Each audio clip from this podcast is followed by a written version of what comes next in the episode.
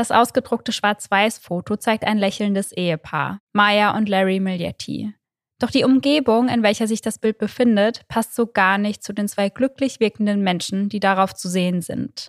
Insgesamt vier brennende Kerzen stehen auf den Ecken des Bildes. Dazwischen einige aus Holz gebastelte Symbole. Doch am deutlichsten sind die dutzenden Blutflecken zu erkennen, die den selbst errichteten Altar ziehen. Dieses Szenario stammt aus keinem Horrorfilm, sondern ist grausame Realität. Nur kurze Zeit später schreibt Larrys Boss seiner Frau Maya eine besorgte Nachricht.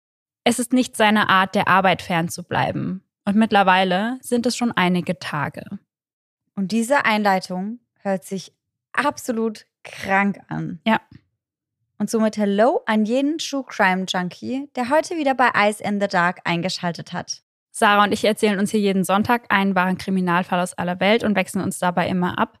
Und ich bin heute so bereit, dir diesen Fall zu erzählen. Ich bin so versunken in der Recherche und ich fand, da ist einfach so viel Heftiges passiert. Also ich bin sehr, sehr, sehr auf deine Meinung gespannt. Ja, und ich wusste, dass Laura sehr hyped ist, mir den Fall zu erzählen, weil sie das, glaube ich, heute schon so 120 Mal gesagt hat. Ja.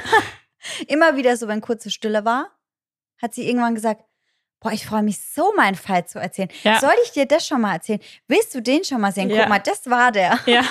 Ich war so, okay, stopp. Wir hören uns das jetzt alles gemeinsam an, Ja. weil ich weiß über den Fall auch fast gar nichts. Ich habe lediglich ein Bild von diesem Altar gesehen. Ja. Und ich muss sagen, da ist mir schon ein bisschen anders geworden. Ja, so wurde ich auch tatsächlich auf den Fall aufmerksam. Bei unserer Recherche konzentrieren wir uns hauptsächlich auf Internetquellen. Das heißt, wir lesen Dutzende Artikel, schauen uns Dokumentationen oder YouTube-Videos an und im besten Fall besorgen wir uns ein dazugehöriges Buch, falls vorhanden. Das hatte ich in diesem Fall nicht, aber ich hatte einige gerichtliche Dokumente und da habe ich ganz schön viel an Infos rausziehen können. Das mag ich sowieso immer am allermeisten, wenn man offizielle Dokumente zum Fall findet. Ja. All die daraus gesammelten Informationen, die packen wir dann für euch in unsere jeweilige Folge. Und wenn euch das Endergebnis gefällt, vergesst nicht, uns zu abonnieren. Und Sarah, hast du ja irgendwas im Kopf, was heute passieren könnte, was es mit diesem Altar auf sich hat? Warum Larry nicht auf der Arbeit erscheint? Hast du da irgendwelche Gedanken dazu? Also ich denke, Larry kann nicht mehr auf der Arbeit erscheinen, weil Larry nicht mehr am Leben ist. Und sobald du das mit dem Altar gesagt hast, habe ich irgendwie direkt an eine Sekte oder an irgendein Ritual denken müssen. Ja. Aber aus welcher Ecke das dieses Mal kommt, da habe ich noch keine Idee. Okay, dann bin ich mal gespannt, was du am Ende der Folge zu sagen hast. Und wir hatten das ja schon in einer der letzten Folgen, dass wir euch über einen unserer älteren Fälle mal abgedatet haben. Und heute habe ich euch auch wieder ein Update mitgebracht. Ja, eins, das sehr, sehr häufig angefragt wurde Ja.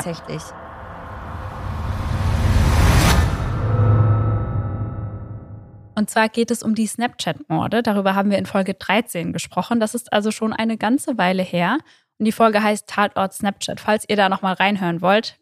Aber ich warne euch schon mal, mein Sprechen da ist ja nicht so gut wie jetzt auf jeden Fall. Ja, aber das ist in Ordnung. Das ist Ja. ja schon, wie du gesagt hast, sehr, sehr lang her. Ja. Und ausgearbeitet ist der Fall trotzdem sehr gut. Ja, das stimmt. In der Folge sprechen wir über die Morde an Abigail Williams und Liberty German. Und mich selbst hat der Fall damals nicht losgelassen, weil die zwei Mädels ja noch ein Video von ihrem mutmaßlichen Mörder aufgenommen haben auf dem Handy. Und der Fall war ganz lange ungelöst. Und das fand ich so frustrierend, weil man hatte ein Video von dem Mann. Ja. Man hört ihn auf diesem Video sprechen, man sieht, wie er geht und man hatte trotzdem jahrelang keine Ahnung, wer das sein könnte. Ja, und das hat für mich auch immer keinen Sinn ergeben, weil man eigentlich ja den Täter wirklich vor Augen hatte. Ja. Und man sich dann denkt, ja, dann muss man den doch finden. Vor allem, weil man doch, glaube ich, auch davon ausgegangen ist, dass das jemand aus der Gegend Mhm. sein müsste, oder? Ja, ja. Der sich da halt ein bisschen auskennt. Und dann dachte ich mir, also, den muss ja jemand kennen und Ja. zuordnen können. Und ich fand das immer so unheimlich, weil dieses Video, also da schüttelt es mich schon wieder, wenn Ja. ich nur dran denke, weil der Mann auf dem Video sagt ja zu den beiden Guys down the hill, also Leute den Hügel runter. Und am Rande dieses Hügels wurden die Leichen der Mädchen dann auch gefunden. Mittlerweile wurde ein Mann für den Mord an den beiden verhaftet. Und dabei handelt es sich um den 50-jährigen Richard Allen aus Delphi, also ein Mann, der eben aus dieser Stadt kommt, wo Abby und Libby getötet wurden. In einem Telefonat vom 3. April diesen Jahres soll Richard seiner Frau Kathy gegenüber die Morde mehrfach gestanden haben. Nach seinem Geständnis habe er das Telefonat abrupt beendet. In den Gerichtsdokumenten dazu heißt es, in diesem Telefonat gibt Richard M. Allen mehrmals zu, dass er Abby und Libby getötet hat. Die Ermittler haben das Telefongespräch transkribieren lassen und die Transkription bestätigt. Seine Verteidigung gibt einen Tag später jedoch an, dass man das Geständnis nicht wirklich ernst nehmen könne, weil er unter anderem an Wahnvorstellungen leiden würde. Und was wir bisher ja auch nicht wussten, also wir wussten das auf jeden Fall nicht, als wir die Folge damals aufgenommen haben, was die Todesursache der beiden Teenagerinnen war.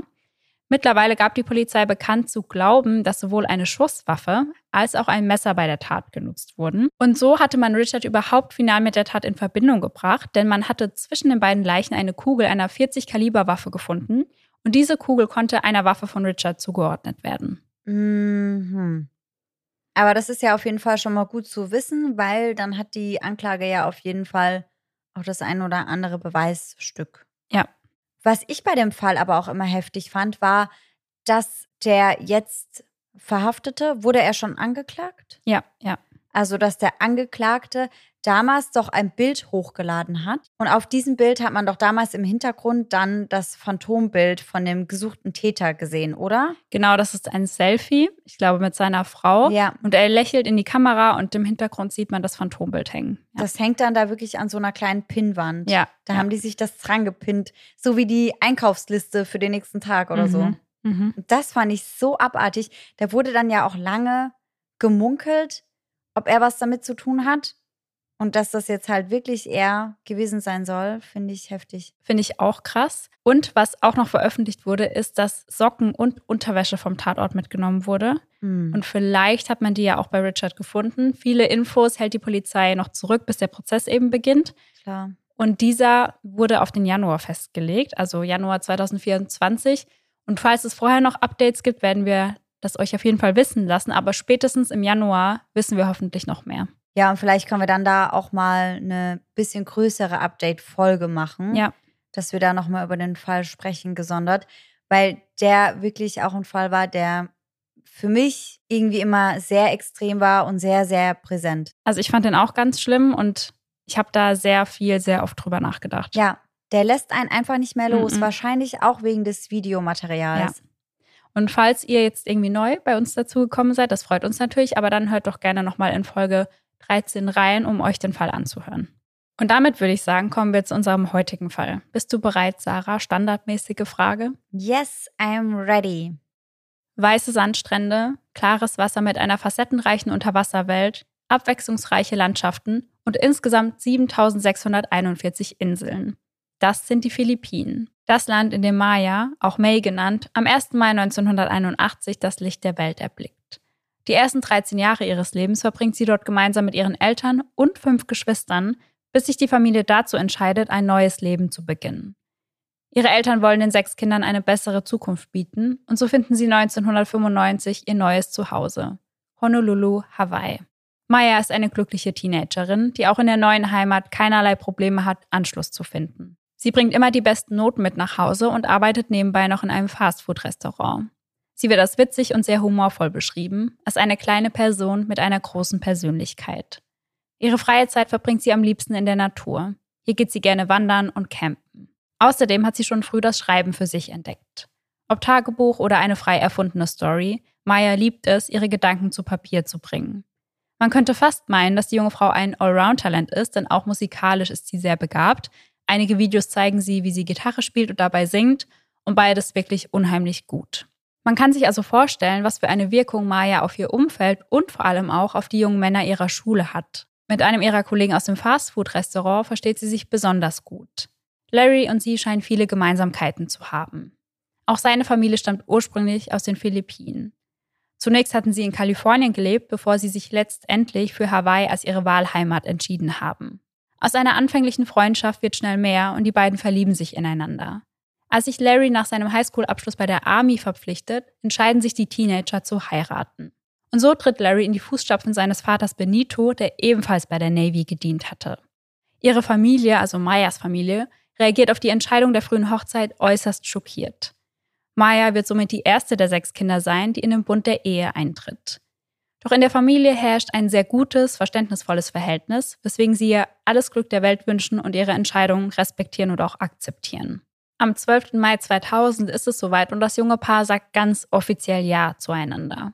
Zu diesem Zeitpunkt ist Larry 18 und Maya 19 Jahre alt. Gemeinsam ziehen sie nach Chula Vista, die zweitgrößte Stadt im San Diego County.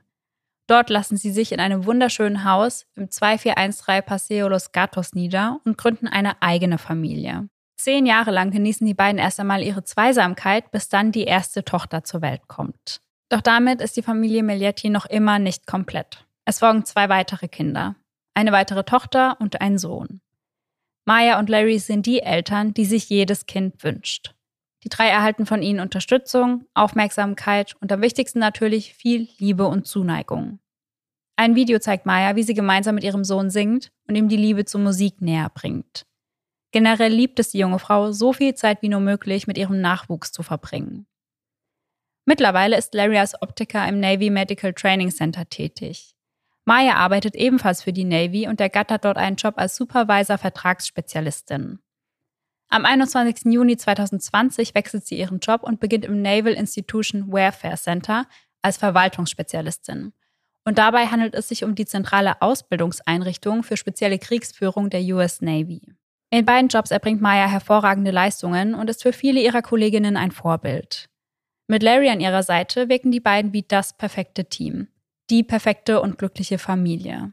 Doch wie sieht es hinter verschlossenen Türen aus?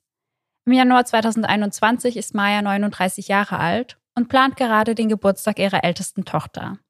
Diese wird am 10. Januar elf Jahre alt und zu diesem besonderen Anlass plant Maya einen Skiurlaub für die ganze Familie nach Big Bear. Eine Pistenlandschaft mit insgesamt 27,2 Kilometer Länge für die ganze Familie. Wochenlang verbringt sie mit der Planung und datet ihre Geschwister regelmäßig in ihrem gemeinsamen Gruppenchat über die Zeitabläufe ab. Denn was man an der Stelle vielleicht erwähnen sollte, ist, dass auch ihre Geschwister mittlerweile nicht mehr auf Hawaii, sondern in Kalifornien leben. Am 8. Januar bricht der Kontakt zu Maya jedoch plötzlich ab. Sie reagiert auf keine Nachrichten mehr und nimmt keinen einzigen Anruf entgegen. Alles wird sofort auf die Mailbox geleitet. Und auch auf ihren Social-Media-Accounts bleibt es beunruhigend still. Und das ist etwas, was direkt auffällt, weil Maya dort sonst sehr aktiv ist. Mhm. Ihrem Bruder kommt das seltsam vor, denn genau an diesem Abend wollte sie ihn die finalen Pläne der Geburtstagsreise zukommen lassen. Gegen 18.30 Uhr macht er sich also auf den Weg zu ihrem Haus. Die erste Person, auf die er dort trifft, ist seine neunjährige Nichte.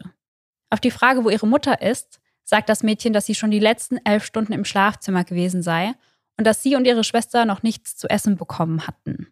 Anschließend betritt er das Haus, geht die Treppe nach oben und klopft einige Male an die Schlafzimmertür. Keine Reaktion. Larry, ihr Mann, sagt, er sei den ganzen Tag auf der Arbeit gewesen und wisse daher nicht, wo Maya gerade steckt. Noch während er das erzählt, korrigiert er seine Story, sagt, dass er den Tag mit seinem vierjährigen Sohn am Strand verbracht hat. Und er ist aber mittlerweile zu Hause. Also die beiden sprechen face-to-face -face miteinander, nicht am Telefon. Ja, genau. Okay. Mayas Bruder hält diese Erklärung, also dass sich Maya nach einem Streit etwas Zeit für sich nehmen wollte, für plausibel. Er bittet Larry, bevor er geht, noch darum, sich zu melden, sobald seine Schwester bereit ist, mit jemandem zu sprechen. Die beiden verabschieden sich und auf dem Heimweg blickt Mayas Bruder noch einmal hoch zum Schlafzimmer. Dabei fällt ihm eine Sache auf. Es brennt kein Licht. Auch einen Tag später hört niemand etwas von Maya. Ihre Schwester Mary Chris entscheidet sich daher gemeinsam mit ihrem Mann einmal nach dem Rechten zu sehen. Larry teilt ihnen mit, dass Maya das Schlafzimmer mittlerweile verlassen habe, allerdings sei sie nun zum Wandern aufgebrochen. Im Inneren des Hauses trifft die beiden fast der Schlag. Überall liegen Sachen herum. Alles wirkt sehr chaotisch. Etwas, was so gar nicht zu ihrer Schwester passt. So verlässt sie ihr Haus normalerweise nicht.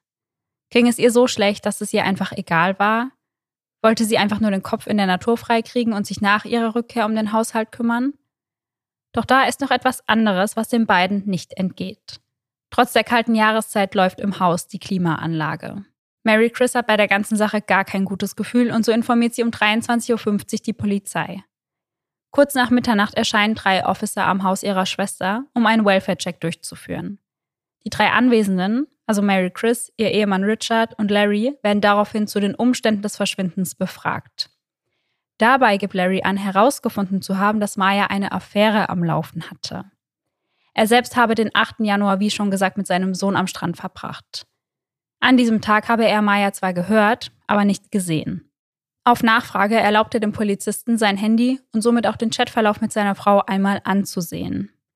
Aufgrund von Speicherplatzmangel hatte Larry jedoch alle Nachrichten zwischen ihnen gelöscht. Ein Blick nach draußen offenbart, dass alle vier Autos der Familie noch an Ort und Stelle sind. Maya muss sich also zu Fuß auf den Weg gemacht haben. Noch nie zuvor war die Polizei zu diesem Haus beordert worden, was ein Verbrechen in ihren Augen als ziemlich unwahrscheinlich erscheinen lässt. Also sie sagen quasi, ja, hier wurde noch nie häusliche Gewalt gemeldet, da handelt es sich sicher nicht um ein Verbrechen. Ja, aber nur weil häusliche Gewalt nicht gemeldet wird, heißt das ja noch lange nicht, dass es dort keine häusliche Gewalt gibt. Ja, ja.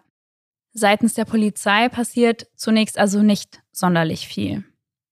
Am 10.01. machen sich Mayas Schwestern auf den Weg zu ihrem Haus, um den 11. Geburtstag ihrer Tochter zu feiern. Vor diesem Tag hatte Mary Chris ziemliche Bauchschmerzen gehabt, denn ihr ist klar, sollte ihre Schwester nicht zum Geburtstag ihrer Tochter erscheinen, dann muss etwas passiert sein.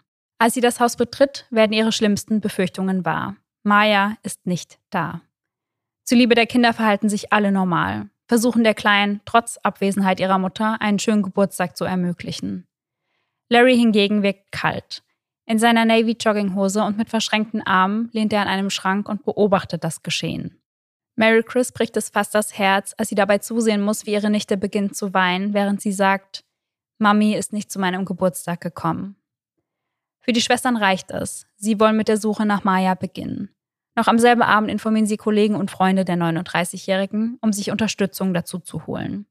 Zunächst stehen sie in Decken eingewickelt an der Straße und halten Ausschau nach Maya, hoffen, dass sie doch noch auftauchen wird. Richard, der Ehemann von Mary Chris, geht gemeinsam mit Mayas Bruder von Tür zu Tür und fragt sich durch die Nachbarschaft. Hakt nach, ob irgendjemand weiß, wo sie sein könnte. Zunächst bleibt dieser Versuch jedoch ohne Erfolg. In den Tagen darauf beginnen sie Flyer zu drucken und diese in der gesamten Stadt zu verteilen. Um keinen Hinweis zu verpassen, richten sie extra für die Suche nach Maya folgendes E-Mail-Konto ein helpfindmaya at gmail.com. Larry möchte seinen Kindern auch in dieser Zeit ein stabiles Umfeld bieten und alles so normal ablaufen lassen wie möglich. Aus diesem Grund nimmt er selbst an keiner der unzähligen Suchen teil.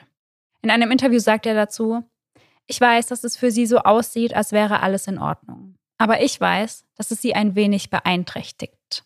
Eine von Mayas Kolleginnen bittet ihren Mann, die Familie bei der Suche zu unterstützen. Als ehemaliger Strafverteidiger der US Navy weiß er, welche Schritte man am besten einleiten und welchen Spuren man nachgehen sollte. Zunächst möchte er sich den Ort ansehen, an dem Maya zuletzt lebend gesehen wurde. Ihr eigenes Zuhause. Als er vor der Tür steht und Larry seinen Navy-Zivilausweis hinhält, lässt dieser ihn sofort hinein. Hierbei achtet Billy genau auf Larrys Hände, hält nach Verteidigungswunden Ausschau, kann jedoch keine entdecken. Erstmal ein gutes Zeichen, denkt er noch. Im nächsten Schritt geht es ins obere Stockwerk zum Schlafzimmer. Darin fallen ihm gleich mehrere Dinge auf. Beginnen wir mit einem Loch in der Tür, direkt neben der Klinke. Ein Loch? Ja, genau, und laut Larry habe Maya das in ihrer Wut in die Tür geschlagen. Mhm. Ein weiteres Loch, welches erst kürzlich repariert wurde, ist an der Wand des Zimmers zu erkennen. Und auch dafür sei laut Larry Maya verantwortlich. Doch Billy kann das nicht so recht glauben, denn selbst wenn sie gewollt hätte, hätte Maya diese Stelle an der Wand aufgrund ihrer Größe gar nicht erreichen können. Ja, und ich würde auch mal behaupten, dass man schon ziemlich viel Kraft aufwenden muss, um ein Loch entweder in die Tür oder in die Wand zu schlagen. Und Maya sah mir jetzt nicht so stark aus, als könnte sie das tun. Ja, sehe ich genauso. In einem späteren Interview wird Billy gefragt, was seine Gedanken waren, nachdem er das Haus der Miliatis an diesem Tag verlassen hat. An seinen Interviewpartner gerichtet sagt er, dass Larry Maya getötet hat. Und obwohl die Polizei den Fall noch nicht ganz so ernst nimmt, beginnen sie mit den ersten Ermittlungen. Zu Beginn befragen sie die drei Kinder. Die beiden Älteren, deren Schulunterricht zurzeit nur online stattfindet, geben an, dass ihre Mutter am 8. Januar nicht zwischendurch nach ihnen schaute und das tat sie normalerweise sehr regelmäßig. Also so alle paar Stunden ist sie mal ins Zimmer und hat geschaut, ob alles in Ordnung ist. Weiter sagen sie, dass sie an diesem Tag Geräusche in der Küche gehört hatten und annahmen, dass es sich dabei um ihre Mutter handelte. Gesehen haben sie die 39-Jährige aber nicht. Währenddessen beginnt Billy sich die Überwachungsaufnahmen der Nachbarshäuser anzusehen. Also die meisten Häuser in dieser Straße haben quasi vor der Einfahrt, also vor mhm. dem Eingangsbereich, eine Kamera. Und hier wird es nicht nur eine Aufnahme geben, die etwas Licht ins Dunkle bringt. Am 7. Januar parkt Maya ihren Jeep um 16.42 Uhr an der Straße, läuft anschließend in Richtung des Hauses und verschwindet darin. Um 22.34 Uhr hört man aus dem Garten der Millettis Kindergeschrei, also die Kinder scheinen am Spielen zu sein. Die Nachbarin, der die Kamera gehört, kann die Kinder der beiden den Geräuschen zuordnen, da sie sie schon häufiger beim Spielen im Garten gehört hatte. Schon an diesem Abend gingen ihr einige Fragen durch den Kopf. Warum sind die Kinder unter der Woche um diese Uhrzeit noch wach? Das habe ich mich auch direkt gefragt. Ja. Und warum spielen sie bei den kalten Temperaturen draußen im Garten? Mhm. Denn an diesem Tag im Januar lagen die Temperaturen zwischen 9 und 12 Grad. Viel interessanter ist jedoch, was zwischen Mayas Ankunft und dem Spielen der Kinder zu hören ist. Und diese Audiodatei spielen wir euch an dieser Stelle einmal ab.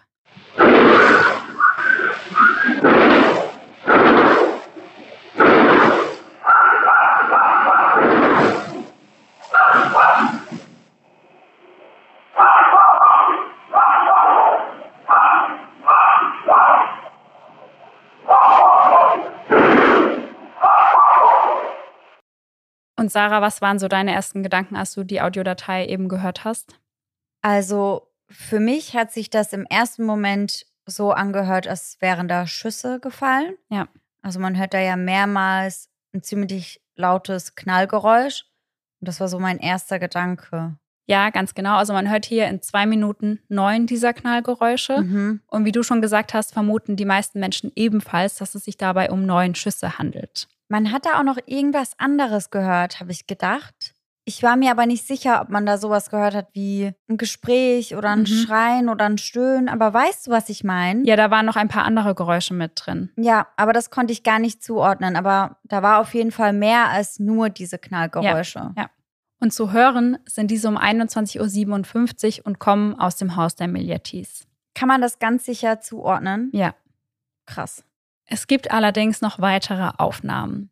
Um 5.58 Uhr am Morgen des 8. Januar fährt Larry mit dem Auto rückwärts in die Einfahrt. Und dazu muss man sagen, dass das Auto zuvor schon in der Einfahrt stand, also auch mit der Schnauze Richtung Straße gerichtet. Er fährt also raus, um direkt danach wieder hineinzufahren. Mhm. Fast so, als würde er den Wagen ganz bestimmt arrangieren wollen. Mhm. Und so wie das Auto jetzt steht, ist es weder Billy noch später den Ermittlern möglich, einen Blick in den Wagen oder in die Garage zu werfen. Aha. Mhm. Um 6.45 Uhr verlässt Larry das Grundstück in eben jenem Wagen und kehrt erst elfeinhalb Stunden um 18.06 Uhr wieder zurück. Elfeinhalb Stunden. Ja. Boah. Und so kommt er kurz vor Mayas Bruder wieder zu Hause an, also um euch mal zeitlich wieder abzuholen. Auf keiner einzigen Aufnahme ist zu sehen, wie Maya das Haus wieder verlässt. Mhm. Hat sie das Haus womöglich durch die Gartentür verlassen? Doch um nicht von irgendeiner Kamera eingefangen zu werden, hätte sie sich ihren Weg durch mehrere Gärten bahnen müssen. Und warum sollte sie das tun? Ja. Und wir haben ja vorhin schon darüber gesprochen, dass Larry bei der Polizei angibt, am 8. Januar den ganzen Tag mit seinem Sohn am Strand gewesen zu sein. Um 5.58 Uhr habe er Getränke ins Auto geladen. Auf einer Karte zeigt er den Polizisten, wo er den Tag genau verbracht hat. Dabei zeigt er auf den Torrey Pine State Beach, welcher sich rund sieben Kilometer vom Solana Beach entfernt befindet. An diesem Tag war es sehr neblig und die Temperatur lag zwischen 10 und 17 Grad, also auch nicht unbedingt das perfekte Strandwetter. Aber kann man denn überhaupt nachweisen oder nachvollziehen, ob er den Tag mit seinem Sohn verbracht hat? Also das wurde nirgends genau benannt, aber ich vermute, dass der Sohn dabei war, weil, wie gesagt, er ist erst vier Jahre alt und war sonst immer den ganzen Tag zu Hause. Und Larry gibt nämlich an, dass sich Maya an diesem Tag beschwert habe, dass sie nichts abarbeiten könne, weil der Vierjährige ständig um sie herum tanzt. Und daher habe sich Larry für diesen Tagesausflug entschieden. Okay, also müsste der Kleine dann mit Larry in das Auto gestiegen sein, Ja, nachdem er das da rumrangiert hat. Und dann sind die beiden gemeinsam losgefahren. ja. Mhm. Erneut sagt Larry also, er habe Maya einfach Freiraum geben wollen. Sein Handy habe er bei sich gehabt. Und ja, das mag vielleicht stimmen, allerdings war es zwischen 6.45 Uhr am Morgen und 18.34 Uhr ausgeschaltet. Anhand der Analyse seines Handys können die Ermittler feststellen, dass es das zuvor noch nie gab. Er hat das vorher also noch nie getan, das heißt, es passt nicht zu seiner gewohnten Handynutzung. Währenddessen sucht Mayas Familie weiterhin jeden Tag nach der 39-Jährigen.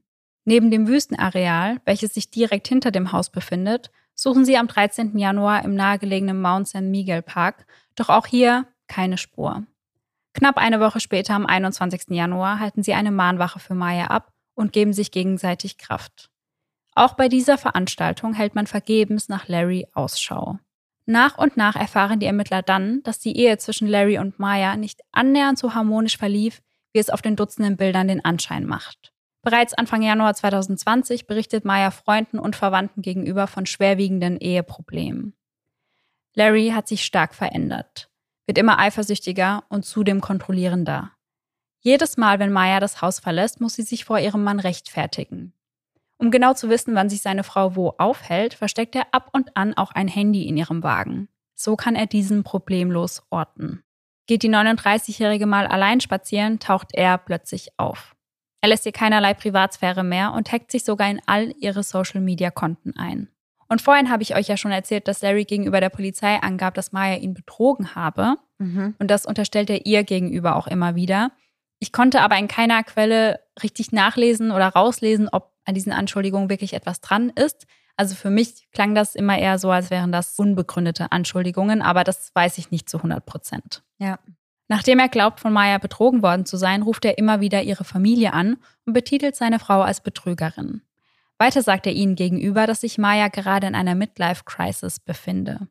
Immerhin verbringe sie mehr Zeit mit Freunden und Ausgehen als mit ihrem eigenen Ehemann. Dabei stört ihn vor allem, dass sich unter ihren Freunden viele Singles befinden.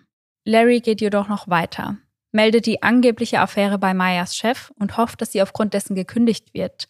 Aus dem Grund, weil Larry glaubt, dass Mayas Affäre ein Arbeitskollege von ihr ist. Also sind das aber ja schon relativ konkrete Anschuldigungen. Ja. Aber selbst wenn da was dran wäre, also dann verlasse ich halt meine Frau, aber ich pet sie doch nicht beim Chef. Ja, ja. Und dann taucht er noch mehrfach unangekündigt an ihrem Arbeitsplatz auf, um eben sicherzustellen, dass sie sich dort mit keinem anderen Mann unterhält. Das sind einige der Gründe, warum Larry ihrer Familie unter anderem schreibt, dass er Maya wieder zu einer guten Christin erziehen will. Weitere Nachrichten an ihre Familie lauten, manchmal glaube ich, der Teufel lockt mich. Ein anderes Mal, ich bin wirklich verzweifelt, weißt du das? Doch dabei bleibt es nicht und wieder ein anderes Mal folgen diese Zeilen. Denn die Lippen der Ehebrecherin triefen von Honig und ihre Rede ist glatter als Öl. Doch am Ende ist sie bitter wie Galle, scharf wie ein zweischneidiges Schwert. Ihre Füße gehen hinab in den Tod. Ihre Schritte führen geradewegs ins Grab. Sie denkt nicht an den Weg des Lebens, ihre Pfade irren ziellos umher, aber sie weiß es nicht. Mary Chris merkt, dass Maya schon eine ganze Weile mehr als unglücklich ist und teilt ihr mit, dass sie sie immer unterstützen wird, ganz egal welche Entscheidung sie treffen würde. Was sie ihrer Familie gegenüber jedoch verschweigt, ist, dass Larry ihr gegenüber auch körperlich gewalttätig wird. Einmal wirkt er seine Frau bis zur Bewusstlosigkeit. Anhand von Mayas Google-Suchanfragen im Mai 2020 wird deutlich, dass die Ehe für sie keine Zukunft mehr hat.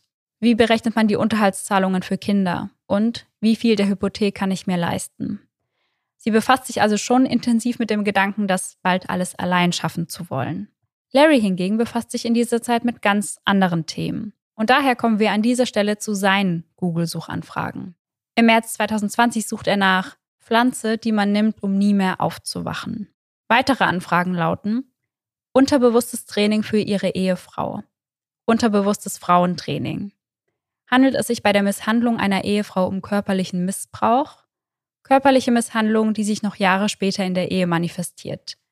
Kann man ein iPhone orten, wenn es sich im Flugmodus befindet? What the fuck? Ja. Boah, ich bin gerade richtig schockiert. Und warte mal ab, was da alles noch dazu kommt. Ab September widmet er seine gesamte Aufmerksamkeit der Hexerei. Hunderte E-Mails tauscht er mit einer Firma aus, über die man sich mit selbsternannten Hexen und Hexenmeistern treffen kann. Es heißt, sie können das Liebesleben einer Person verbessern, Schulden beseitigen oder dafür sorgen, dass einem der Partner treu bleibt. Zwischen September 2020 und Januar 2021 kontaktiert er die Website täglich, manchmal sogar mehrfach am Tag. Auf Yelp vergibt er fünf Sterne an eine bestimmte Hexe und schreibt dazu, es ist unkompliziert mit ihr zu arbeiten. Sie ist freundlich, professionell und zuvorkommend. Bei mir hat sich noch nichts manifestiert, aber ich hoffe und zähle darauf.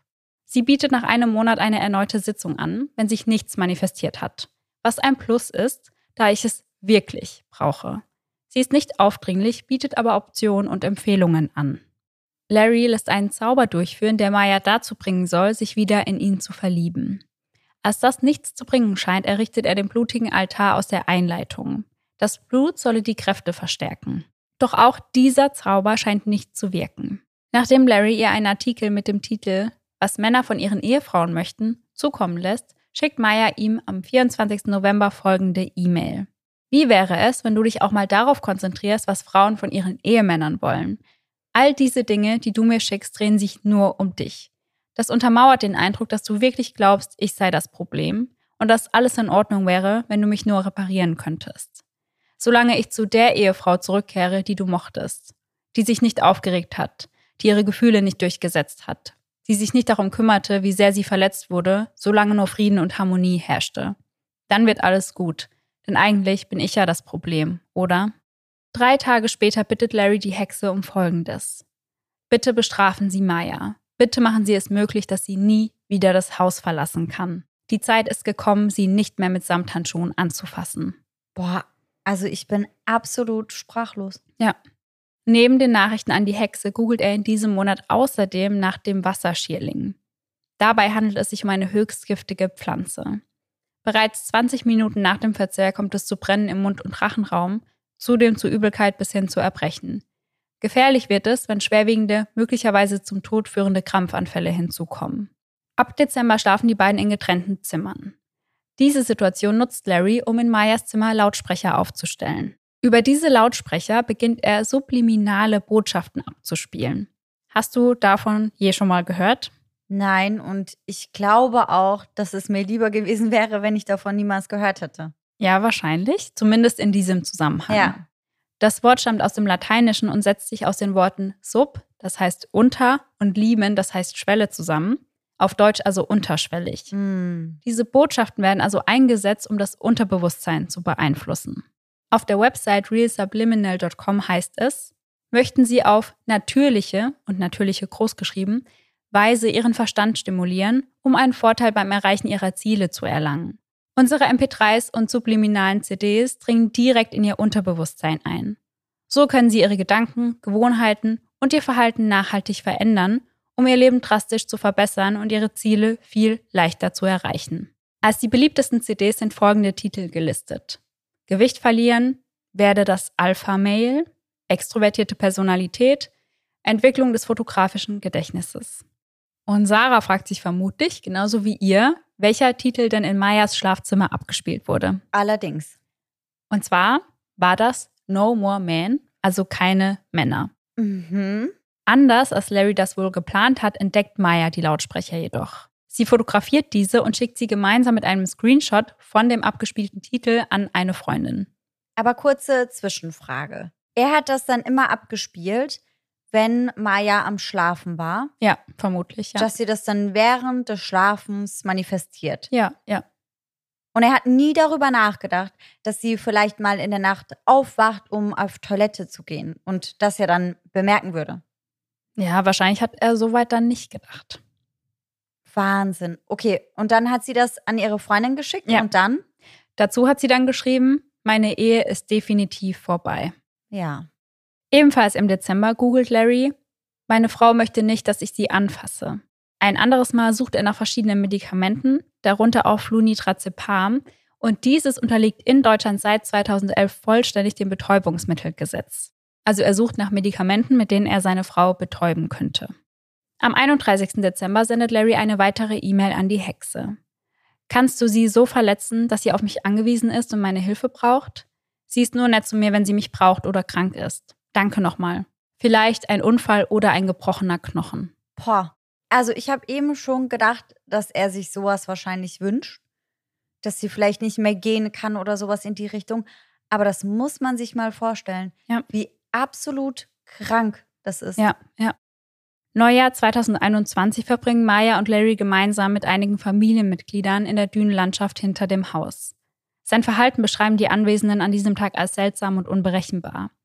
Und eines der Familienmitglieder fragte, ob er sich den anderen Typen nicht schnappen könne, also den Mann, mit dem Maya eine Affäre haben soll. Im neuen Jahr nimmt sich Maya fest vor, Larry zu verlassen. Am 6. Januar, einen Tag vor ihrem Verschwinden, schreibt sie einer Freundin, ich habe ihm gesagt, dass ich die Scheidung einreichen werde. Ob es ihm gefällt oder nicht. Ich bin fertig mit dem Versuch, es den Kindern zuliebe friedlich hinzubekommen. Am 7. Januar schreibt Larry in einer E-Mail an die Hexe, ich glaube, sie will, dass ich ausraste. Ich zitter innerlich und bin kurz davor durchzudrehen. In einer weiteren Nachricht um 16.39 Uhr schreibt er, Machen Sie ihr klar, dass wir füreinander bestimmt sind. Machen Sie sie unglücklich ohne mich. Sorgen Sie dafür, dass sie bis in alle Ewigkeit im selben Bett schlafen will. Insgesamt hat Larry 1154 Dollar und 5 Cent für die Dienste der Website ausgegeben. Maya telefoniert an diesem Tag um 12.15 Uhr mit einem Scheidungsanwalt und vereinbart mit ihm einen Termin für den 12. Januar, zu dem sie nie erscheinen wird. In derselben Woche fragt sie ihre Schwester nach 10.000 Dollar. Dem Scheidungsanwalt teilt sie mit, dass sie mit dem Einreichen der Scheidung bis nach dem Geburtstag ihrer Tochter warten möchte. Ihr letztes Telefonat an diesem Tag führt sie um 15.48 Uhr, erneut mit dem Scheidungsanwalt. Und wie wir wissen, kommt sie dann um 16.42 Uhr nach Hause zurück und verlässt das Haus danach nie wieder. Zumindest nicht, dass wir es auf den umliegenden Kameras sehen können. Um 20.15 Uhr an diesem Abend schickt sie über den Facebook Messenger eine Anzeige für einen Toy Hauler an mehrere Familienmitglieder und dabei handelt es sich um einen Camper. Um 21.21 Uhr versendet Larry einen Screenshot seines Bankguthabens einer Kryptowährung an seine Töchter. Und Meyers Handyaktivitäten hören um 1.25 Uhr in der Nacht zum 8. Januar vollständig auf. Aber bis dahin war sie noch aktiv. Das heißt, sie muss relativ lang wach gewesen sein in der Nacht noch. Also entweder sie hat das Handy genutzt ja. zu der Zeit oder Larry. Das weiß man natürlich nicht genau. Weil die Schüsse die vermeintlichen Schüsse, die sind ja vorher schon gefallen. Genau, so gegen zehn. Hm, ja, okay. Als die Ermittler das Handy orten bzw. sich die Historie anschauen, stellen sie fest, dass Maya das Handy zuletzt in ihrem Haus genutzt hat. Mhm. Vom 6. Januar bis zum 8. Januar erscheint Larry nicht wie üblich an seinem Arbeitsplatz.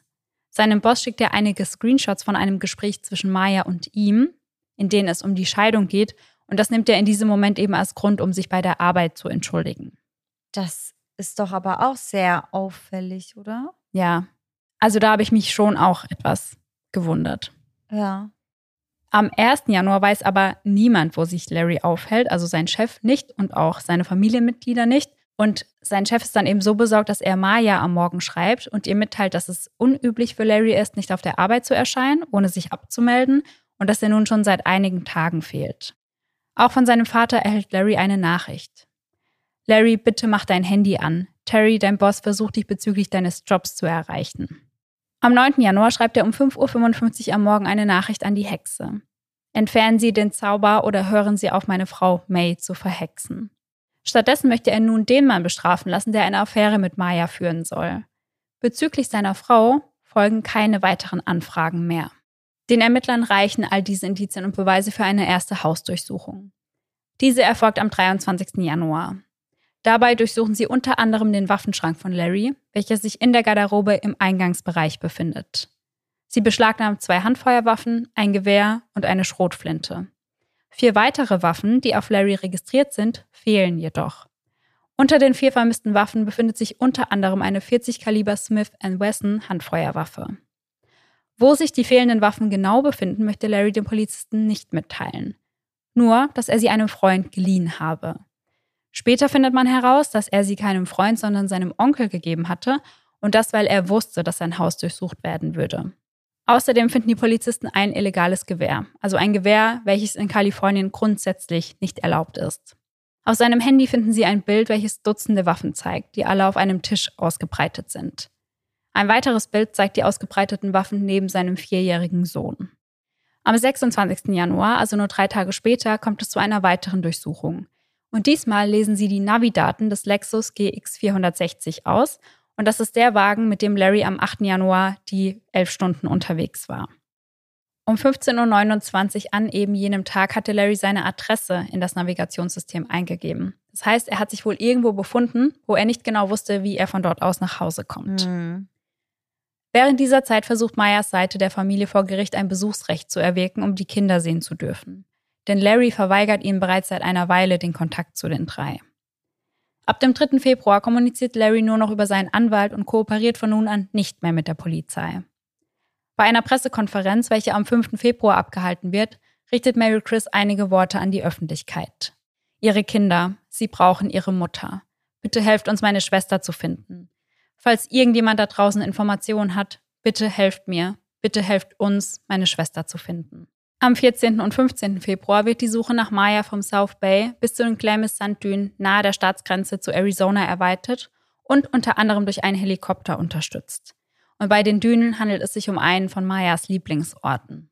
Um noch mehr auf den Fall aufmerksam zu machen, wird am 23. Februar an der Main Street zwischen dem Hilltop Drive und der Third Avenue eine riesige Werbetafel aufgestellt. Diese wurde von der Werbefirma Lamar gespendet und zeigt neben zwei Fotos von Maya eine Nummer, eine Facebook-Seite und eine E-Mail-Adresse.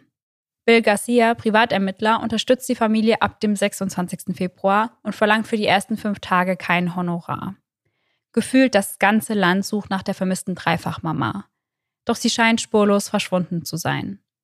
150 Freiwillige durchsuchen am 14. März in Lower Otay Lake und diesmal nehmen sie Drohnen mit zur Hilfe. Also es wird wirklich nichts unversucht gelassen. Im April wird Mayas Fall sowohl bei Good Morning America als auch bei Dr. Phil behandelt. Jedes Mal ist ihre Schwester Mary Chris vor Ort. Larry möchte sich nicht anschließen. Der 1. Mai ist für Mayas Familie besonders hart. Es ist ihr 40. Geburtstag. Gemeinsam feiern sie diesen Tag trotz der schweren Umstände im Fiesta Island Park. Larry ist auch hier nicht mit dabei. Sechs Tage später erweckt die Polizei eine einstweilige Verfügung aufgrund von Waffengewalt gegen Larry. In diesem Zuge muss er seine Waffen an die Polizei übergeben. Und diesmal sind auch drei der zuvor nicht gefundenen Schusswaffen mit dabei. Eine weitere Waffe, die er nach dem 23.01. gekauft hatte, wird ebenfalls beschlagnahmt. Zudem eine weitere nicht registrierte Waffe. Ihr merkt also, Larry besitzt sehr, sehr, sehr viele Waffen. Aber eine seiner Waffen, die fehlt immer noch. Ja. Hm. Mitte Mai bekommt Meyers Familie nach einem Treffen mit den Ermittelnden wieder neue Hoffnungen. Im Zuge dieses Treffens wird ihnen offengelegt, was die Ermittler bis zu diesem Punkt herausgefunden haben. Kurz darauf teilen sie der Öffentlichkeit mit, einen verlassenen Golfclub durchsucht zu haben. Scheinbar jedoch ohne Erfolg. Und was man sich vor Augen führen muss, ist, dass die offizielle Suche nach Maya durch die Polizei erst am 11. Juni so richtig beginnt. Ehrlich? Ja, die Suchaktionen zuvor waren alle von ihrer Familie organisiert worden. Und sie ist Anfang Januar verschwunden, ja. oder? Ja. Boah, das ist halt schon eine sehr, sehr lange Zeit, in der wahrscheinlich sehr viele Spuren auch verloren gegangen sind. Ja, total. Und Mary Chris gibt in einem Interview dann ebenfalls an, darüber sehr frustriert zu sein. Sie sagt, das hätte einfach schon viel, viel früher passieren müssen. Definitiv. In einer 80 Seiten langen Gerichtsakte beschwert sich Larry am 16. Juni über die Polizei. Er sagt, dass die Behandlung durch die Polizei, die Darstellung in den lokalen Medien und die damit verbundenen Drohungen aus der Öffentlichkeit zu einem toxischen Umfeld für ihn und seine Kinder geführt haben. Weiter fordert er die Rückgabe seiner Waffen und er behauptet, dass die Polizei ihn am Tag des letzten Durchsuchungsbefehls außerhalb ihres Zuständigkeitsbereiches auf der Interstate 5 angehalten und ihn sechs Stunden lang festgehalten hätten. Er schreibt, sie weigerten sich, mir zu erlauben, während der Durchsuchung nach Hause zu gehen, um bei meinen Kindern und Eltern zu sein und sie sagten mir, dass sie mich verhaften würden, wenn ich in diesem Moment nach Hause gehen sollte. Sie verweigerten mir auch das Gespräch mit meinem Anwalt. Deshalb wurde ich sechs Stunden lang festgehalten und durfte erst um Mitternacht nach Hause gehen. Die Beamten durchsuchten mein Haus, brachen Schlafzimmertüren und Wände ein, zerstörten sie und hinterließen unser Haus in einem chaotischen und beunruhigenden Zustand, der meine Kinder, Eltern und mich entsetzte. Ich bin nicht verantwortlich für ihr Verschwinden und ich habe bei den polizeilichen Ermittlungen uneingeschränkt kooperiert. Viel scheint das nicht zu bringen, denn am 1. Juli folgt eine weitere Durchsuchung. Am 21. Juli wird Larry offiziell zu einer Person von Interesse in dem Fall seiner verschwundenen Frau erklärt. Fünf weitere Tage später werden die Bilder, die die Dutzenden Waffen zeigen, veröffentlicht. Und wie ihr euch sicher vorstellen könnt, ist Larry darüber so gar nicht amused. Wird auch das Bild veröffentlicht, auf dem die Waffen zu sehen sind, neben seinem Kind? Ja, ja. Also das Kind ist so ausgeschwärzt, dass man das nicht sieht, aber man ja. sieht quasi die Stelle, an der das Kind steht, ja. Weil ich muss sagen, dass mich das von vornherein verwundert hat, dass das so gar keine Konsequenzen hat. Ja. Weil ich finde, man hätte ihm das wahrscheinlich auch so auslegen können, dass das in Richtung Kindeswohlgefährdung geht. Mhm. Und mich wundert es, dass die Kinder zu diesem Zeitpunkt noch immer bei ihm sind. Ja, ja. Und zu diesen Bildern äußert sich Larry ebenfalls und das habe ich euch auch wieder mitgebracht. Er sagt, ich stelle keine Bedrohung dar. Ich bin ein gesetzestreuer amerikanischer Staatsbürger, der an unsere Rechte nach dem zweiten Verfassungszusatz glaubt. Meine Rechte wurden mehrfach verletzt. Das Foto stammt aus dem Jahr 2020, als ich wie die meisten Menschen eine Bestandsaufnahme machte. Die Fotos wurden bei der ersten Durchsuchung von meinem Laptop und nicht von meinem Telefon aufgenommen und illegal beschlagnahmt, als es keinen Durchsuchungsbefehl für meine elektronischen Geräte gab. Meine Kinder sind trotz der Situation immer sicher, glücklich und gesund. Ich finde gerade heraus, wie fragwürdig das Justizsystem sein kann und wie leicht es von den Behörden manipuliert werden kann, um unsere Rechte zu verletzen. Es wurden Haftbefehle geschaffen, um unsere Rechte aus dem vierten Verfassungszusatz zu verletzen, die es den Behörden ermöglichen, in ihre Privatsphäre einzudringen und unsere Häuser zu durchsuchen. Absolut enttäuschend, dass dies in unserem Land passiert. Trotz allem, was ich durchgemacht habe, glaube ich immer noch, dass wir im besten Land der Welt leben. Also, ich würde ganz gerne an der Stelle kurz auf die Aussage eingehen, dass er ein gesetzestreuer Bürger ist. Mhm aber zu Hause mindestens eine nicht registrierte Waffe hatte. Ja. Und ja auch eine, die grundsätzlich nicht erlaubt war. Ja, ja, ganz genau. Das ist ja schon mal ein Widerspruch in sich. Er sieht das ganz anders, denn er hat noch weiteres dazu zu sagen. Außerdem ist keine meiner Schusswaffen nicht registriert oder illegal. Alles ist registriert und serialisiert. Sie haben unsere gesamte Elektronik mitgenommen, was Auswirkungen auf die Bildung meiner Kinder hat. Sie haben meine Schusswaffen, tausende Schuss Munition und Waffenteile mitgenommen, ohne mir eine detaillierte Bestandsaufnahme aller Durchsuchungen zu liefern. Die Listen waren alle handgeschrieben und vage. Im Grunde wollen sie, dass ich entwaffnet werde und keine Möglichkeit habe, mich oder meine Familie zu verteidigen. Wieder ein grundlegendes amerikanisches Recht. Es sollte noch eine Weile dauern, doch am 19. Oktober 2021 um 11.42 Uhr wird Larry durch ein SWAT-Team in seinem Haus festgenommen. Der Haftbefehl umfasst den illegalen Waffenbesitz und den Mord an seiner Frau Maya. Noch immer gibt es keine Spur von ihr. Doch für die Ermittler spricht nichts dafür, dass sie noch am Leben ist. Zu Beginn des Haftbefehls heißt es, es gibt keine Hinweise darauf, dass May freiwillig gegangen ist oder dass sie über finanzielle Mittel dazu verfügte.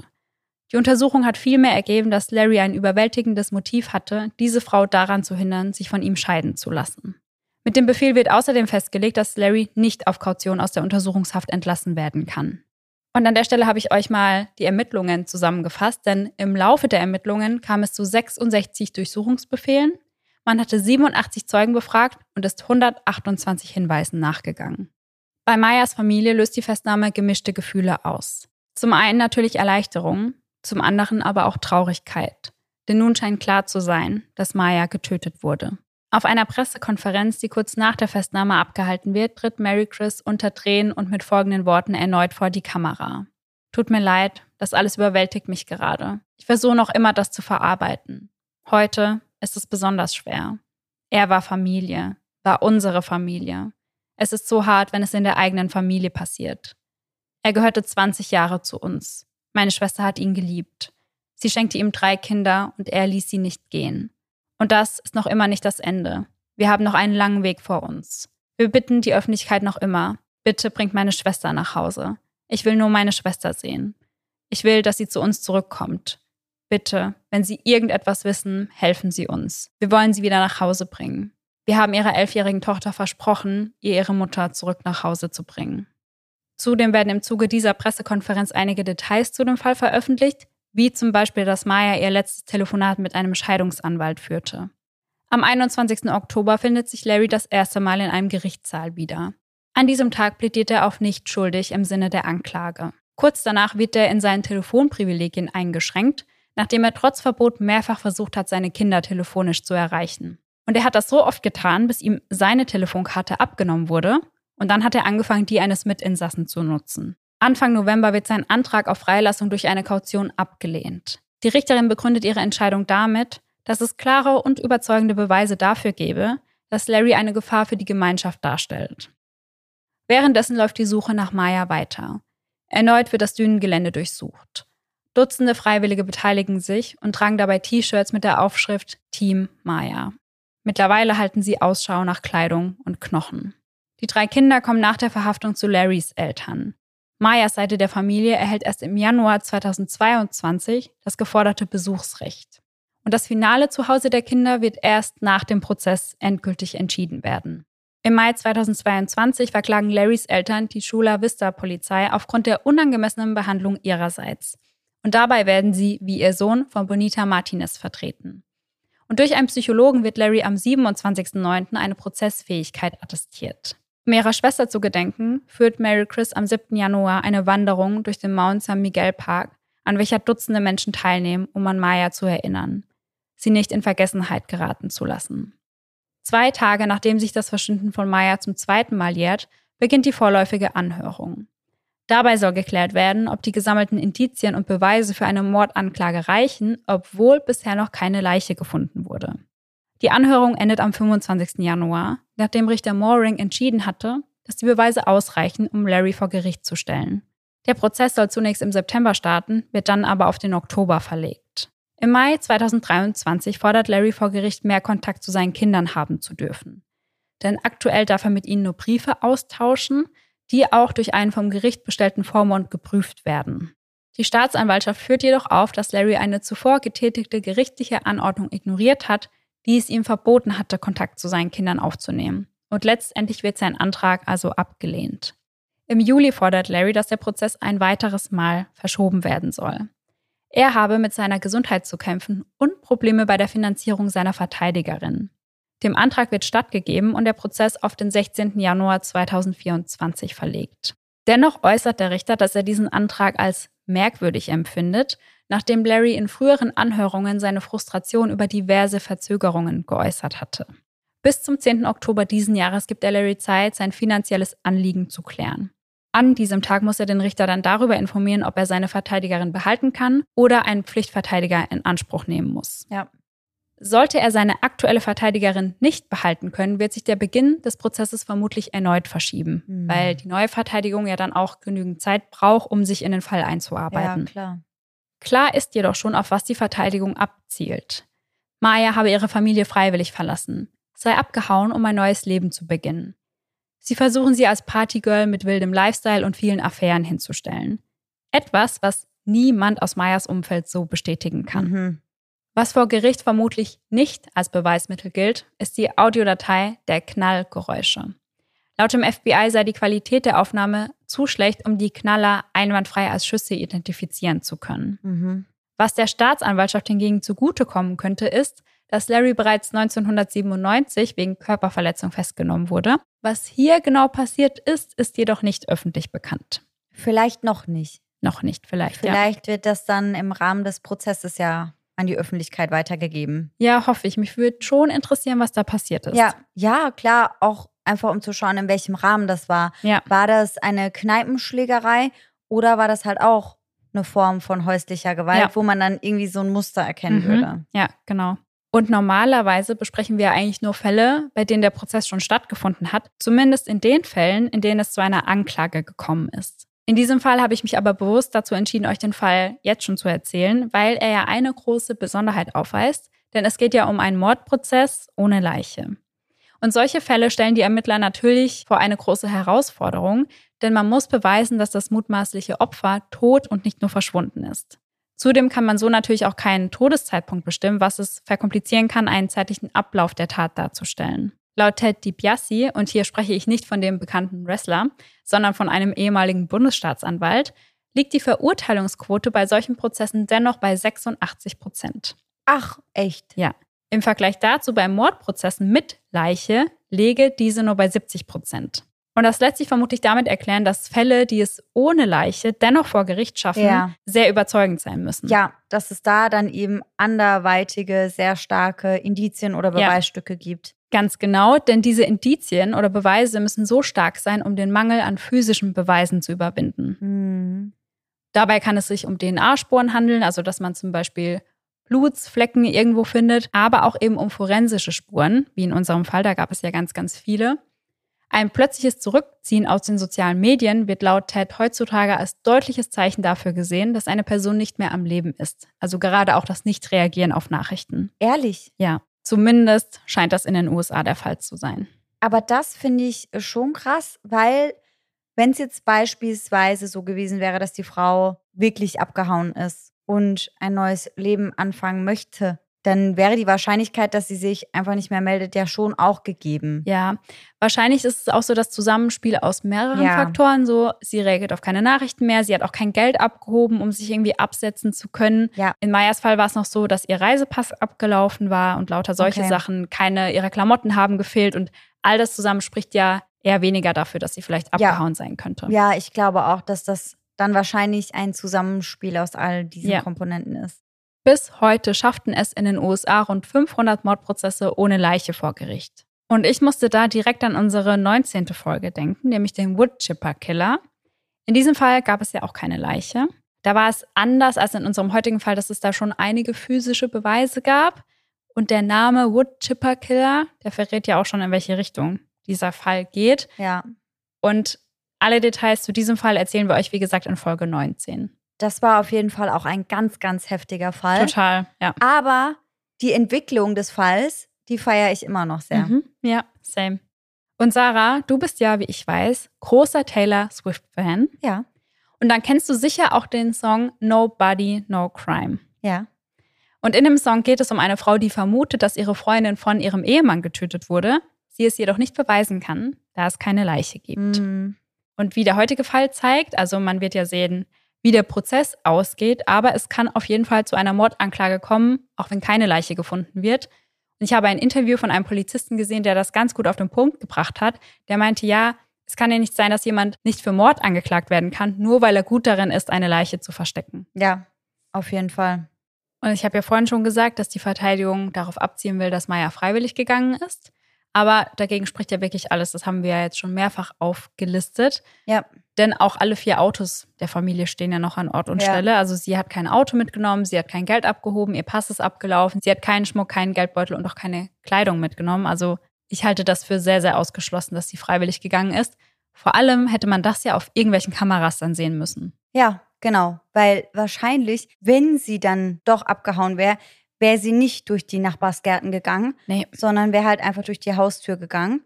Und was ich mir auch gedacht habe, also es ging ja zwischenzeitlich darum, ob sie vielleicht eine Affäre mit einem Arbeitskollegen hat. Ja. Und wenn da jetzt im Umfeld jemand gewesen wäre, der auch plötzlich gekündigt hat und umgezogen ist, dann hätte man sich ja auch überlegen können, ob sie vielleicht wirklich ein bisschen Angst vor ihrem Mann bekommen hat und dachte, ich mache das alles Hals über Kopf. Ja. Ich fange irgendwo komplett von vorn an. Aber so ergibt das halt einfach wenig Sinn. Ja, und ihre Familie sagt auch, dass Mayas Kinder für sie alles bedeutet Ja, haben eben. und dass sie sie nie so zurückgelassen hätte. Vor allem dann nicht mit ihrem Mann, vermutlich, wenn sie Angst vor ihm gehabt hätte, Ja, dass sie dann geht und die Kinder mit ihm Ja. zurücklässt. ja, das kann ich mir auch nicht vorstellen. Und die Polizei schließt einen Suizid ebenfalls aus, weil Mhm. die Polizei sagt auch ganz klar, ja, wenn man einen Suizid begeht, dann kann man die Tat ja nicht verheimlichen. Also dann müsste ja irgendwann die Leiche eigentlich auftauchen. Also in ihren Augen spricht einfach mehr dafür, dass Larry sie getötet hat. Ja, und ich habe auch nicht das Gefühl, dass Maya, ich meine, man kann niemandem hinter den Kopf schauen, deswegen kann man das natürlich nie hundertprozentig ausschließen. Aber ich habe jetzt auch nicht das Gefühl, dass Suizid für Maya eine Option gewesen wäre. Weil sie war ja sehr, sehr lebensfroh. Sie hatte ihre Kinder. Also ich weiß jetzt nicht, ob das was gewesen wäre, was ich Maya zutrauen würde. Ja, das würde ich vielleicht nochmal anders sehen, wenn nicht so viele Beweise für Larry sprechen würden. Also wenn es nicht so viele Beweise und Indizien gäbe, die in meinen Augen dafür sprechen, dass Larry sie getötet hat. Ja, verstehe ich. Aber meiner Meinung nach gibt es schon auch einige Hinweise darauf, dass sie ja angefangen hat, sich um ein neues Leben nach der Trennung zu kümmern. Ja. Also sie hat da ja das ein oder andere gegoogelt, wie das aussehen würde mit dem Unterhalt beispielsweise. Sie hat sich an einen Scheidungsanwalt gewandt, was du ja alles wahrscheinlich weniger machen würdest, wenn du davon ausgehst oder wenn du damit planst, dass du dir das Leben nehmen würdest. Ja. Wie gesagt, natürlich gibt es immer wieder Fälle, in denen solche Dinge noch gemacht werden oder Fälle, in denen jemand weiß, er will sich das Leben nehmen und trotzdem beantragt er nochmal Urlaub oder sowas Ja. in die Richtung. Aber in dem Fall weist da für mich irgendwie echt sehr, sehr wenig drauf hin. Und wie du schon sagst, das in Kombination mit allem, was gegen Larry spricht, Ja. halte ich das auf jeden Fall für eine sehr unwahrscheinliche Option. Ja, ihre Familie ist auch ganz klar der Meinung, dass das als Theorie ausgeschlossen werden kann. Ja. Und an der Stelle würde es mich interessieren, wie du dazu stehst, dass er für den Mord an Maya angeklagt werden konnte, obwohl die Leiche noch nicht aufgetaucht ist. Also, dass er generell für ihren Tod angeklagt wird, das finde ich richtig, weil ich finde, es gibt genügend Indizien bzw. Beweise dafür, dass er was damit zu tun hat. Also wahrscheinlich gibt es da ja auch noch mal mehr, als wir jetzt wissen. Ja. Was ich schwierig finde mit dem Wissen, was wir aktuell haben, ist zu sagen, dass es Mord war. Mhm. Es könnte ja auch ein Totschlag gewesen sein. Es Mhm. könnte ja ein Streit gewesen sein, als sie an dem Abend nach Hause gekommen ist und ihm das mit dem Scheidungsanwalt gesagt hat, dass die beiden so ein bisschen hin und her gerangelt haben, dass irgendwas in die Richtung geschehen ist, dass sie vielleicht mit dem Kopf irgendwo aufgeschlagen ist und dass sie aus Versehen getötet wurde. Ja. Das könnte ja sein. Vor allem, wenn man bedenkt, dass man die Tonaufnahmen nicht nutzen darf. Ja. Für uns, wenn wir die mitbewerten dürfen als Schussgeräusche, dann wirkt das natürlich anders. Ja. Aber wenn das vor Gericht nicht verwertet werden darf, dann gibt es wenig, was für einen Mord spricht. Ja, das stimmt schon. Weißt du, was ich meine? Ja, total, wie du sagst, dann könnte es auch Totschlag gewesen sein. Ja. Ich frage mich halt, ob die Audiodatei dann gar nicht vorgespielt werden darf, weil wenn sie als Beweismittel an sich nicht benutzt werden darf, könnte das die Geschworenen ja beeinflussen. Ja, das wird dann wahrscheinlich nicht vorgespielt. Also ich bin echt schon sehr gespannt, was bei dem Prozess alles rumkommt. Ja, Ich bin aber auf jeden Fall froh, dass es die Möglichkeit gibt, jemanden für Mord einzuklagen, auch wenn die Leiche fehlt, weil wenn alles quasi für einen Mord spricht oder für einen Totschlag spricht, wie auch immer, und es nur darin liegen würde, dass keine Leiche auftaucht, also da wären ganz schön viele Leute mit Mord davon gekommen. ja, definitiv. Also da bin ich auch auf jeden Fall für. Aber ja, ich bin gespannt, was es da noch an Beweisen gibt, die eben in Richtung Mord deuten. Ja. Wahrscheinlich wird es da schon noch das eine oder andere geben, Mhm. was das Ganze noch wahrscheinlicher macht. Ja. Aber da können wir dann Anfang des Jahres vielleicht nochmal drüber sprechen. Und vor allem kann ich mir vorstellen, dass wir euch da auch vielleicht hier in einer kleinen Sonderfolge zu updaten müssen, weil bei so Prozessen kommt ja manchmal noch viel ans Licht und teilweise kann man sich die ganzen Prozessvideos ja anschauen Ja. über Tage lang. Also ich bin sehr, sehr gespannt, was da noch alles vorgebracht wird. Ja, kann ich mir auch vorstellen. Also jetzt in meinem letzten Fall mit Mackenzie Schürler war es so, dass fast alle meine Informationen ja nur aus dem Prozess ja, kamen. ja. Vorher wurden da so wenige Informationen an Mhm. die Öffentlichkeit gegeben. Und wenn das in deinem Fall auch so ist, Ja. dass das meiste dort thematisiert wird und wir davon noch gar nicht wissen, Mhm. dann wird das auf jeden Fall nochmal eine komplette Extra-Folge. Ja, total. Zu dieser Folge heute hatte ich fast alle Infos aus dem Haftbefehl. Ja, Denn da wurde ganz genau aufgelistet, wann sieht man was auf welcher Überwachungskamera und was glaubt die Polizei ist passiert. Also da hat man eine genaue Zeitabfolge von dem, was sie glauben, was passiert ist und Ja. was sie wissen, was passiert ist. Das hat mir bei der Recherche auf jeden Fall sehr, sehr viel geholfen. Und diesmal war es bei mir ähnlich wie bei dir manchmal, dass ich eigentlich dachte, der Fall wird nicht so lang. ja. Und dann habe ich diesen Haftbefehl gesehen und war so, okay, wird vielleicht doch ein Ticken länger als gedacht. Never mind. Ja. ja, manchmal ist es dann so, wenn man doch nochmal große Quellen findet. Aber das will man dann ja auch alles mit reinnehmen. Ja, ja, Aber ist ja auch gut so. Ich glaube, die meisten hier mögen lange Folgen ganz gern. ja, das glaube ich auch.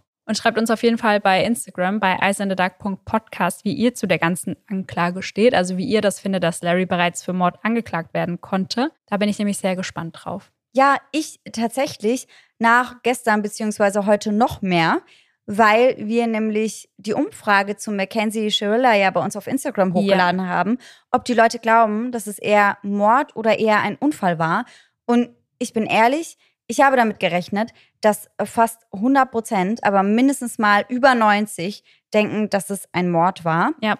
Und es waren aber, glaube ich, doch fast 20 Prozent, die gesagt haben, sie könnten sich auch vorstellen, dass es ein Unfall war. Ja, fand ich auch krass. Hätte ich auch mit weniger gerechnet. Ja, ich auch. Deswegen bin ich mal gespannt, was ihr in diesem Fall denkt. Können wir vielleicht auch eine Abstimmung Ja. starten. Und eine Info habe ich noch am Ende für euch, denn im Haftbefehl wurden auch alle von Larrys Tattoos aufgelistet. Und auf seinem Rücken trägt er ein Tattoo mit dem Schriftzug Only God can judge me. Da wäre ich mir ja nicht so sicher. Ja. Und ich denke mal, dass ihm das Gegenteil Anfang nächsten Jahres bewiesen wird. Ja, ja. Ich bin wirklich sehr, sehr gespannt auf den Prozess. Ich auch. Vor allem dann haben wir im Januar einige Prozesse, den im Snapchat-Fall Ja. und den heutigen Fall. Ja, ich bin auch sehr gespannt, was dabei rumkommt. Bei beiden Fällen. Ja.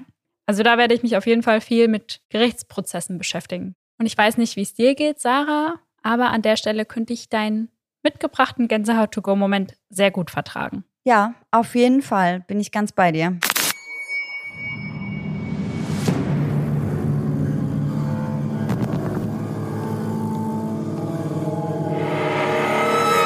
Und unseren heutigen Gänsehaut-to-go-Moment haben wir vom lieben Tom zugeschickt bekommen, also von einem unserer wenigen männlichen Hörer. Er schreibt, Hallo ihr beiden, erstmal danke für euren coolen Podcast. Ich hatte letztens auch einen Gänsehaut-to-go-Moment. Es war das erste Mal, dass mir so etwas passiert ist. Ich lag im Bett und wollte schlafen gehen. Ich schaue immer zum Einschlafen Netflix. Leider ging der Fernseher nicht und ich legte meinen Laptop auf einen Stuhl neben mein Bett und legte mein Handy neben das Touchpad. Das heißt, er hat das Handy auf den Laptop gelegt, mhm. auf den aufgeklappten Laptop, direkt neben das Touchpad. Mhm. Der Stuhl war so weit weg, dass ich hätte aufstehen müssen, um diesen zu berühren. Ich schlief ein und wachte in der Nacht auf, um auf Toilette zu gehen.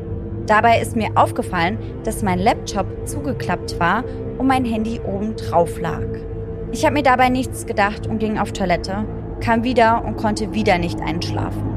Also klappte ich mein Laptop erneut auf und legte mein Handy wieder auf den Laptop neben das Touchpad und schaute Netflix. So schlief ich wieder ein.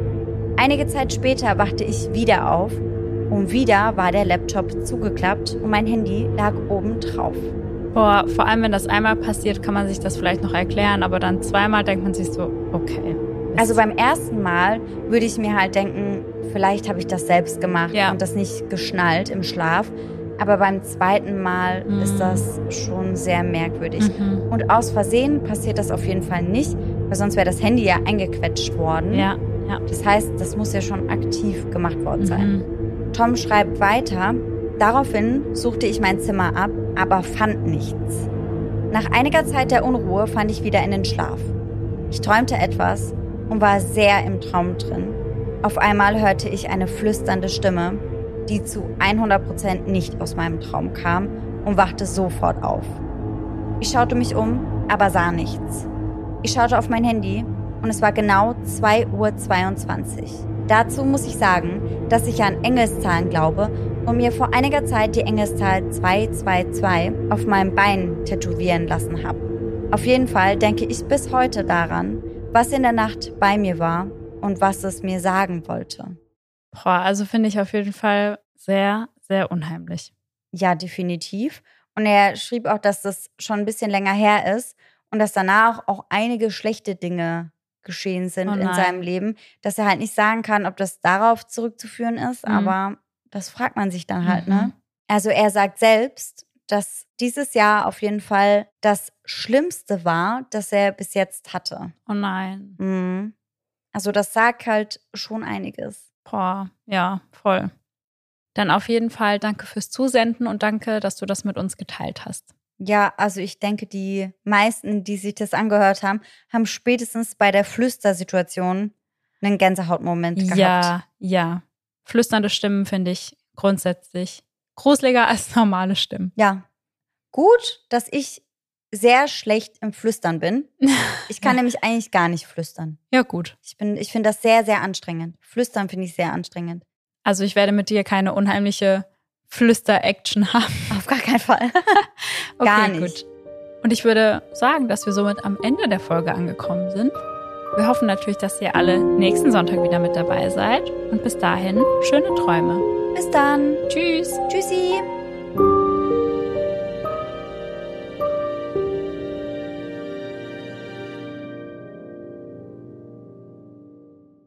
Heute müssen wir dann dran denken zu sagen mit kommt in die Outtakes. Ja. Für den Clemens. Ja. Hallo Clemens. Hello Clemens. wir haben jetzt nämlich einen Cutter. Ja. Ach Gott, und jetzt ich, fühle ich mich ein bisschen unter Druck gesetzt, dass ich heute nicht so viel verkack. Ja. The pressure is high. Ja. YouTube. Bluetooth. Starbucks. Uh. Mike ist mein, mein, blah. Ach so, ist noch gar nicht da, ist unterwegs. Nein, ist, ja, sonst klingelt der. Wollte der schon Pause mir, machen. Der schreibt mir ja nicht. hey, hier ist Mike. Ich bin da. Seine Verteidigung gibt einen Tag später jedoch an, dass er einen Psycho psychotischen. Seine Verteidigung gibt einen Tag später jedoch an, dass er an Psycho seine Verteidigung gibt einen Tag später jedoch an, dass er an psychotischen. Nee, das war wieder schlecht, gell? Mm. Das Land, in dem. Das hört sich an wie so ein Reise, Reiseführer. Das ist Ihr L-Tours-Team. da kommt vielleicht meine Reisebüro-Mitarbeiterkarriere durch. Sind die Philippinen. Liebe ich. Hast du dir das mal angeschaut, wo Joko und Klaas die Dokumentation über Himalaya machen? Das hast du mir, Hab ich dir gezeigt, gell? ja. Die ganze halbe Stunde musstest du dir anschauen. Leute, das ist so witzig. Wirklich, schaut euch das an. Da muss Joko auch eine Dokumentation machen. Das ist Aber- richtig witz, witzig. Aber du hast es besser gemacht als er. Er hat aber auch, also er war auch high von Bienenhonig. Ja. Muss man dazu sagen. Aber sehr witzig, kann man sich anschauen, halbe Stunde. Ist auf jeden Fall die Zeit wert. Die ersten 13 Jahre ihres Lebens verbringt sie dort. Was? ah ja. Ja, ich glaube, wir sind extra aufgeregt wegen Clemens. Ja. Das ist eine neue Situation für uns jetzt, dass sich jemand anhören muss, was für ein Mist wir hier teilweise Ja, fabrizieren. so die finale Folge klingt immer so voll professionell und eigentlich ist unsere Aufnahme Ja. gar nicht Nee, professionell. gar nicht. Der denkt jetzt auch, Alter, es ist viel mehr Schein als sein. Was habe ich mir da eingebrockt, denkt er sich wahrscheinlich. So katalogmäßig. So nach der Folge sagt er so, sorry Leute, ich will eure Folgen doch nicht. I'm out. Bye, bitches. oh Gott, der Arme, der dachte wirklich bestimmt, ey, easy. Es gibt aber Folgen, da läuft's besser. Vielleicht kommen wir jetzt auch wieder rein. Oder wir kommen jetzt rein. Ready? Ja, was grinst du? Ich muss an was denken. Du hast Mary Christ gesagt. Kennst du nicht diese eine? Ich so, Merry Christmas. Ja, doch. It's Christmas. Mary Chrysler. Ja, stimmt. Hätte voll reingepasst. Mary, Mary Christ. Und den Namen haben wir, hören wir heute noch sehr oft. Oh nee. Oh. It's Christmas. ich liebe die. Ich mag die Folge. Die ist cool. Oh. Mary Christ hat bei der ganzen. Mann! Hättest du es bloß nicht gesagt. Hättest du es bloß nicht gesagt. Happy Christmas, sagt ihr auch einmal. Merry Chrysler. Vor diesem Weihnachtsbaum. Ey, die macht mich fertig, die Frau. Boah, ist das krass. Der, der macht noch viel krassere Dinge, Alter. Ich war richtig so. Wie aus so einem Film ist das. Das ist so gestört. Ey, hast du das manchmal auch? Auch wenn du es überspannend findest, dass du, wenn du zuhörst, trotzdem müde wirst? Ja, voll. Danke. Also no pressure, ich fühle das. Ich, ich bin hier so also äh, Alles gut. halb am Einnicken. Nein, aber es ist übel spannend. Ich bin voll gespannt, was auch geschieht und so. Aber Ich kenne das obwohl du mir auch schon wieder gespoilert hast, ne? Ich wusste nicht, dass man die nie findet. Und du bist so nebenbei einfach wieder rausgehauen. Ja, muss ja gut sein im Leichen verstecken, wenn man die nie findet. Achso, ich dachte, du meinst. ich wusste es nicht. Und du hast mich einfach wieder so übel frech gespoilert. Das machst du immer. Das machst du immer. Ja, I'm sorry. Und das sind einige. wenn es der Chef ist? Ja, und der Pet so, die hat eine Affäre und der Chef so, was? Intern auch noch. Oh mein Gott. Das geht gar nicht. Das unterstützen wir bei uns nicht. Oh, das wäre ein Plot-Twist, Das ey. ist ja wirklich witzig. So, ja, ich weiß. Ähm, hi, ich bin's. It's me. I'm the problem, it's me. Ja. Oh, Mann. Dein Blick ist so. Ja, okay. What the fuck? Also, was ist das denn? Was ist denn mit dem? Warte, was der diesen Hexen noch schreibt, was die machen sollen. Mit seiner Frau. Krank. Kann ich, denkst du mal, so eine Hexe schreiben, ob die dafür sorgen kann, dass ich besser im Sparen bin? Vielleicht wäre das ja eine Option. Ja, probier's Soll mal. ich für dich auch anfragen? Ja. Das ist ja auch Schwierigkeiten. Ja, ja. Ich manifestiere das dann einfach mit einer Hexe. Ja, und man kriegt ja eine erneute Sitzung Hammer. for free, wenn sie es nicht manifestiert hat. Also, Ja, ja, let's ja. go. Hast du, hast du den Namen von der Hexe? Finde ich raus. Ja, schick mal. Ja. Aber die scheint ja nicht so gut gewesen zu sein. Dann werden wir jetzt noch hören. Deswegen vielleicht doch eine andere. Eine andere, aber da gibt es ja bestimmt viele selbsternannte Ja. Hexen und Hexenmeister. Ich glaube auch, da hat man bestimmt eine große Auswahl. Ja. Cool. Die frage ich auch drei an. Mhm. Dann spare ich dreifach. Ja. Nice. Also Entwicklung des fotografischen Verdicht äh, Gedächtnisses verstehe ich noch. Wer, wer ist da von mir? Doch. Nee, nee, nee. Also normalerweise hört, kauft man sich die Sachen halt selbst. Ja, ne? natürlich. Und möchte an den Sachen selber arbeiten. Und macht er das dann an, wenn sie schläft oder was? Ja, oder? ja. Ja, ja. Wenn sie schläft, lässt er das dann abspielen. Halt die Fresse, was ist das für ein kleiner Wichtmann? Ja, und der Titel ist auch sehr spannend, den er bei ihr abspielt. Ja, ehre deinen Ehemann oder sowas Nee, wahrscheinlich. Nee, nee. Aber es hat auf jeden Fall was mit Männern zu verlasse tun. nie wieder das Haus. Ich spreche nie wieder mit anderen Männern. Atme nicht in ihrer Umgebung. So, okay. Das ist so Boah. gestört, oder? Als ich das gehört habe, war ich so, ne. Was vor, Geru vor Geruscht? Was Vor vor Gerusch. Gerusch. Ich glaube, wir haben aber auch nicht mehr viel. Nee, wir haben nicht mehr viel. Jetzt zeigt er die Seite wieder an, wir sind auf 15. Chaka. Nee, Was? Seite 16 ist doch leer. I can't. Also wir sind jetzt am Ende von Seite, Seite 15, von 15. Wahnsinn, Wahnsinn, Wahnsinn. Tschüssi.